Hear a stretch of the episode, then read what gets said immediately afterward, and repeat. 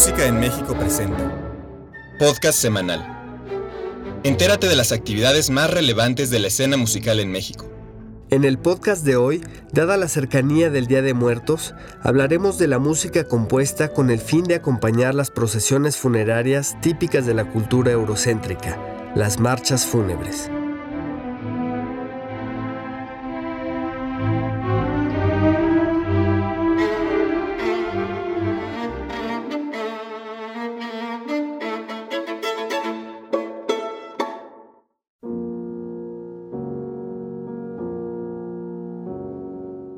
La música ha sido uno de los elementos centrales en los ritos de muerte de todas las épocas. Se trata de un ser querido, una admirada figura pública o de un personaje de ficción que fallece. La inspiración de los grandes compositores ha respondido tan prolíficamente en este sentido que se podría considerar a las marchas fúnebres como un subgénero estilístico. La conocida marcha fúnebre que se halla al centro de la segunda sonata para piano, opus 35 de Chopin, es quizá el más característico y logrado ejemplo de este tipo de obras. Se trata de una música pausada, lánguida, por lo general en modo menor, que avanza en tiempo binario como si se tratase de los pasos apenumbrados de una procesión que acompaña al féretro hacia el camposanto. Pena, dolor incomprensión y sollozo. De pronto aparece una sección mucho más luminosa en donde al parecer, a pesar de la pena, bellos recuerdos dan indicios de que la resignación está al alcance. Pero poco dura esta ensoñación y pronto volvemos a ese estado de vacío, de profunda tristeza. El modelo de Chopin no fue desde luego el primero. Podemos citar una serie de marchas fúnebres de gran belleza que le precedieron, Viene a la mente la marcha fúnebre del oratorio Saúl de Händel, la música funeral masónica de Mozart, el movimiento lento de la tercera sinfonía de Beethoven y el tercer movimiento de su sonata Opus 26, cuyo subtítulo es Su la morte de un héroe. Escuchemos a la Filarmónica de la BBC de Londres interpretando la orquestación de Leopold Stokowski de la marcha fúnebre del oratorio Saúl de George Friedrich Händel.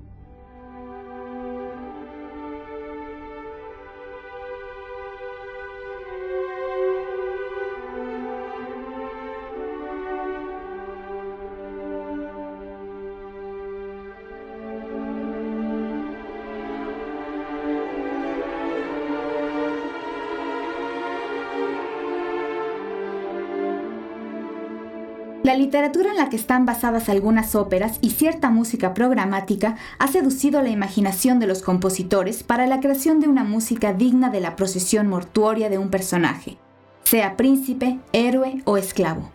Tal es el caso de la escena final de Hamlet de Berlioz, de la conocida marcha fúnebre de Siegfried de Wagner y la muerte de Liu en Turandot de Puccini.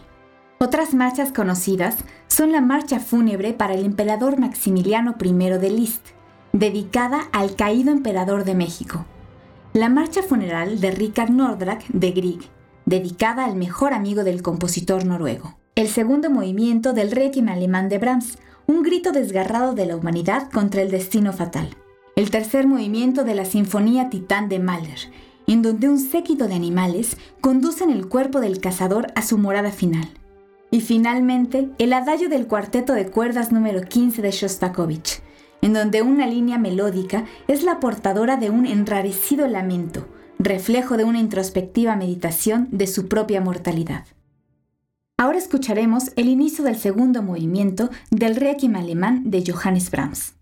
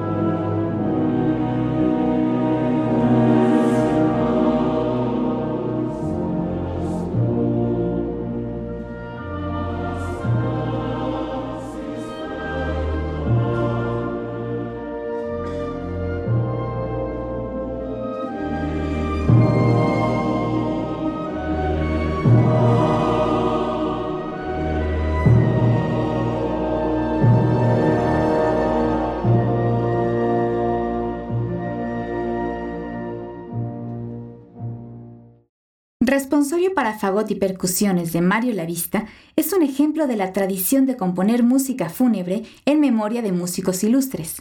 En este caso, la obra está escrita a la memoria de Rodolfo Halfter, compositor con el que Lavista tuvo una relación muy cercana. Esta obra lleva un epígrafe del poeta chino Lipo que dice así: El que vive es un viajero en tránsito, el que muere es un hombre que torna a su morada. La dotación de percusiones que acompaña al fagot está formada por cuatro campanas tubulares y dos bombos, que pueden ser ejecutados por dos o cuatro percusionistas, en la medida que se quiera dar a la obra un carácter más ritual y teatral.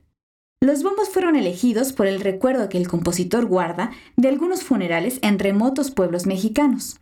Por otra parte, las campanas tubulares juegan en responsorio un papel análogo a las campanas de las iglesias que doblan al paso del cortejo funerario. Con estos elementos, la vista crea la impresión de una procesión fúnebre que se acerca poco a poco, pasa frente al escucha y se aleja hasta perderse es una de las obras cumbre del periodo de exploración neoinstrumental del compositor y es resultado de la colaboración con la fagotista Wendy Holdaway, a quien está dedicada la partitura. A continuación, responsorio para fagot y percusiones de Mario Lavista. Interpretan Wendy Holdaway en el fagot y en las percusiones Ricardo Gallardo y Alfonso Mendoza.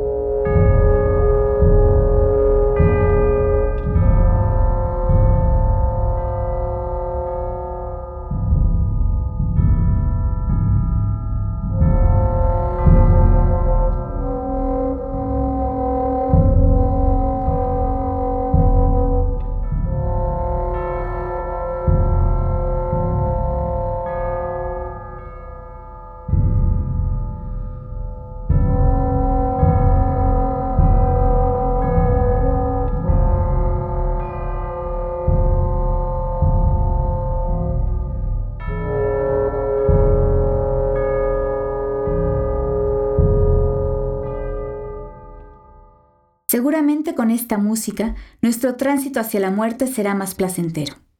Para Música en México, Dalia Valp.